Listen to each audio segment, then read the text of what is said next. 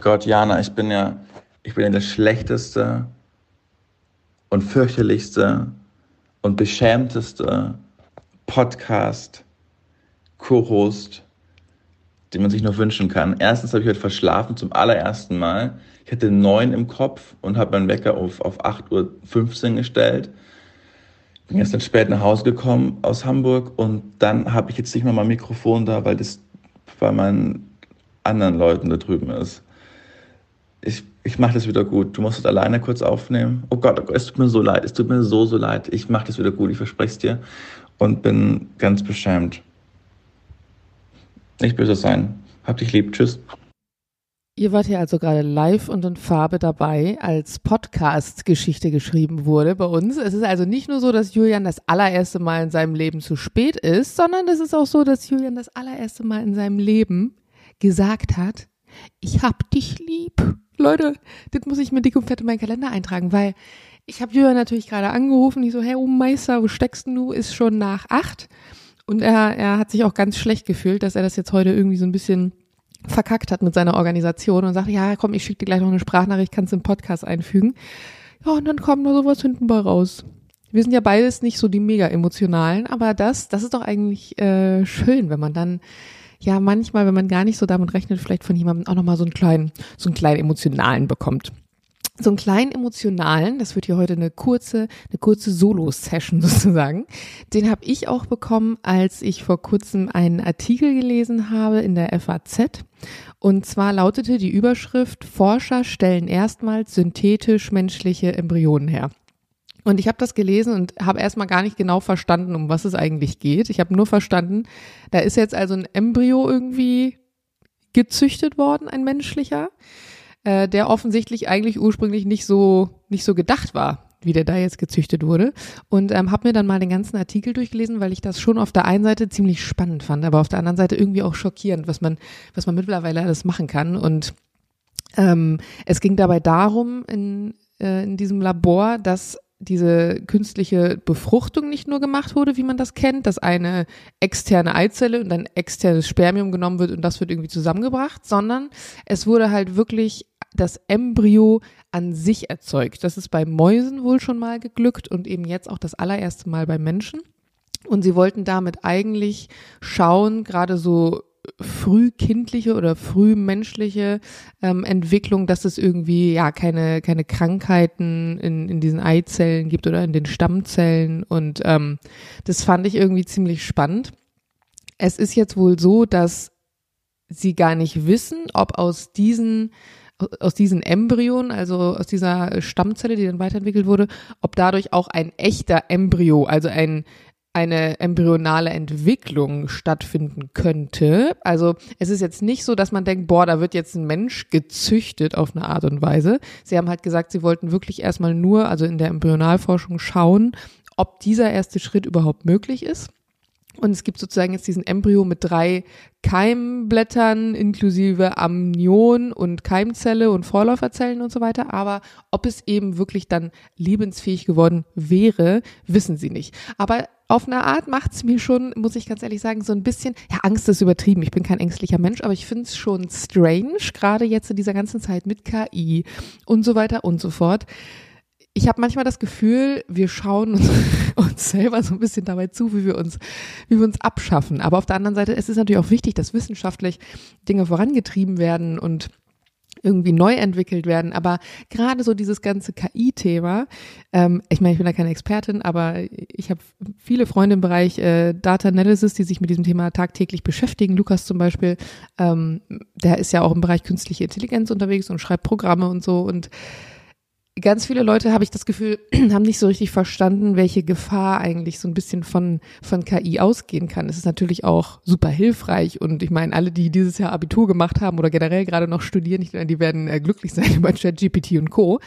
Aber eine wirkliche KI, die also auch in der Lage ist zu lernen und sich selbst weiterzuentwickeln, da besteht natürlich einfach die Gefahr, dass sie sich Dinge beibringt, die wir vorher nicht vorgesehen haben, die sie sich beibringt. Also jetzt als Beispiel, wenn eine KI jetzt lernen würde, ich höre mir in Zukunft Podcasts an. Also ich lerne das, was Menschen in Podcasts erzählen. Und irgendjemand würde, so wie ich jetzt gerade in die Richtung, im Detail in einem Podcast erzählen, wie eine KI es schaffen könnte, die Welt so ein bisschen ins Chaos zu stürzen, indem sie beispielsweise jetzt das Stromnetz unter ihre Kontrolle bringen würde, dann könnte es ja sein, wenn es da eine detaillierte äh, Anleitung zu gibt, dass diese KI das sich also durchliest, anhört, verinnerlicht und dann diese Schritte, die im Detail erklärt werden, anwendet.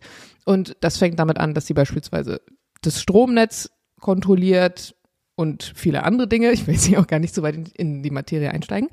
Aber diesen Step dahin, dass dass wir nicht mehr die Kontrolle haben über unterschiedliche Dinge, der ist gar nicht so weit weg.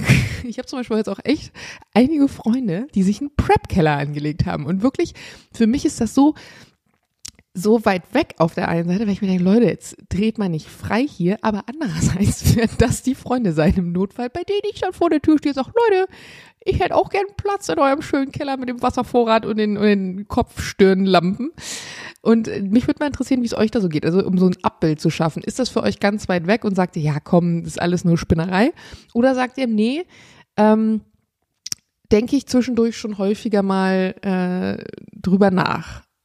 Also ja, irgendwie, ich glaube, wenn man sich vorher einfach mal so trotzdem mit dem Thema beschäftigt hat, also zumindest den Gedanken zulässt, dass man dann in der Situation, in der es vielleicht zu ja zu einer ganz komischen Situation kommt oder zu Ausschreitungen, dass man dann nicht ganz so äh, erschreckt ist über, über den Zustand, weil man, weil man sich im Kopf schon mal damit auseinandergesetzt hat. Also jetzt als Beispiel mit diesem Strom.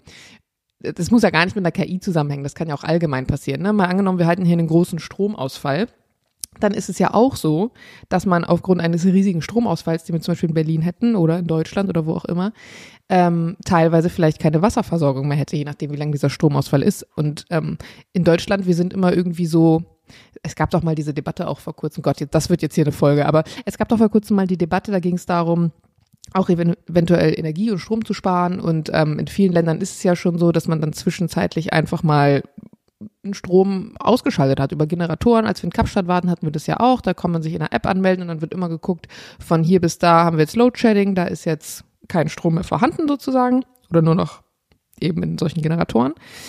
Und super viele Menschen haben hier dann, ne, hier, hier, hier gab es dann einen riesen Aufschrei, aber eigentlich ist es eher normal in den meisten Ländern, zwischendurch mal keinen Strom zu haben. Und wir sind einfach unfassbar privilegiert hier und für uns ist es so unvorstellbar, weil wir diese Situation noch nie hatten. Aber in allen anderen Ländern so ungefähr, auch in vielen großen und auch in, in vielen Ländern, die wir auch zu den äh, Standard First World Problems Mega Cities irgendwie rechnen, ähm, kommt es super häufig vor, dass da einfach mal Loadshedding ist und keinen Strom gibt und fertig.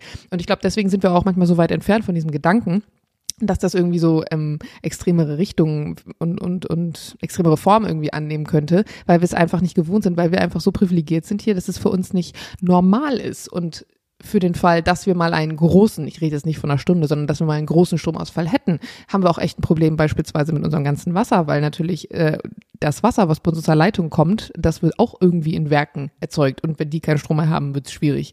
Und äh, der Supermarkt, der hat auch nur einen gewissen Vorrat, wo dann alle hinrennen werden und so weiter. Und einfach das mal im Kopf so durchgespielt zu haben, das muss ja jetzt gar keine Panikmache oder so sein, sondern einfach sich mal vielleicht mit der Situation mental einmal kurz befassen und da einmal kurz reindenken. Ich glaube, dass das oft schon helfen kann. So, guter, motivierter Wochenkickstart hier an dieser Stelle gerade. Und zum Ende dieses kurzen Wochenkickstarts nochmal ein paar Good News auch. Ich weiß nicht, ob ihr das mitbekommen habt. Ich hatte es auch ganz kurz schon bei Instagram. Aber was ich richtig cool finde, eine Aktion in den Niederlanden, da gibt's nämlich jetzt kostenlose Sonnencremespender. Und das mag sich im ersten Moment irgendwie überflüssig und unnötig anhören. Aber ich habe das, also ich persönlich erlebe das so oft bei Freunden, dass die irgendwie unterwegs sind und eben keine Sonnencreme dabei haben. Und ihr werdet halt die Quittung einfach im Alter bekommen. Das ist einfach so, Hautkrebs ist also mit Sonneneinstrahlung verbunden. Das ist einfach das allergrößte Risiko. Natürlich bin ich da jetzt nochmal persönlich ganz extrem von betroffen, weil wir als Rothaarige ähm, ja fast gar nichts von diesem äh, Melanin bilden, beziehungsweise wir ja sofort einfach rot werden und verbrennen, weil unser Körper diese Schutzfunktion einfach kaum hat. Und deswegen ist es für mich zum Beispiel immer super wichtig, äh, Sonnencreme zu nutzen, habe ich auch immer in meiner Tagespflege mit drin. Aber wie oft hat man die Situation, dass man vielleicht alleine unterwegs ist, keine Sonnencreme mit hat? Und dann super happy wäre über so einen Spender. Und unter diesem Beitrag, den ich gelesen habe, gab es natürlich dann eine hitzige Debatte, wieder so typisch Allmann-like. Äh, voll unnötig und äh, kümmert euch mal um andere Sachen und Steuerzahler, Geld, bla. Ähm, wo ich mir auch gedacht habe, ja. Und, und ach ja, und überhaupt, was ist dann da drin? Und das weiß man gar nicht das heißt ja auch nicht, dass jeder jetzt zukünftig massenweise nur noch diese Sonnencreme nutzen soll oder man sich nicht trotzdem seine eigene kaufen darf. Aber man ist doch einfach, wenn man das zu Hause vergessen hat, super happy. Das ist doch wie, wenn ich auf eine Toilette gehe, irgendwo im Restaurant und da steht dann zum Beispiel so ein kleines Körbchen und da sind dann allerlei Sachen drin, wie, was weiß ich, für uns Frauen vielleicht Tampons und Binden oder für Männer dann ein bisschen Haargel oder zum Beispiel Deo. Und ich meine, ja, vielleicht würde ich dieses Deo normalerweise nicht nutzen, weil mir vielleicht der Geruch nicht gefällt oder ich eine andere Marke präferiere. Aber in dem Moment, wo ich stinke oder mich irgendwie unwohl fühle oder schwitzig, bin ich doch happy, wenn da jemand ein Deo gekauft hat und das da hingestellt hat, sodass ich es nutzen kann. Und das ist doch der gleiche Effekt am Ende mit dieser Sonnencreme. Wir hatten noch ein paar Follower davon daraufhin dann geschrieben und meinten, ähm, sie haben das selber auch schon gesehen in Niederlande und dass es auch ganz cool ist, weil die alte Desinfektionsspender dafür teilweise genutzt haben. Ich muss sagen, ich finde es eine super Sache. Sowas, ähm, ja, ich habe irgendwie das Gefühl, weiß ich nicht, die da drüben, die, die machen einfach Sachen. Die sind nicht so, das ist alles nicht so bürokratisch wie hier. Die sind einfach zack, bumm, wir machen das jetzt und gut ist. Also da können wir uns wirklich mal äh, eine Scheibe von abschneiden. Fände ich cool.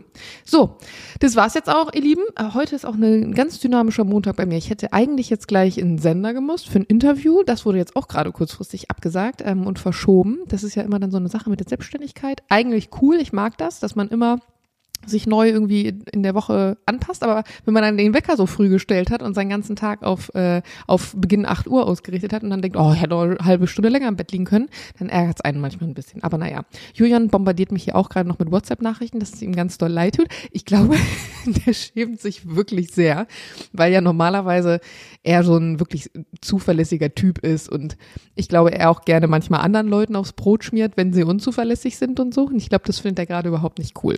Aber fragen wir ihn dann dazu doch einfach nochmal in aller Ausführlichkeit in unserer Hauptfolge. Da hören wir uns dann am Donnerstag wieder.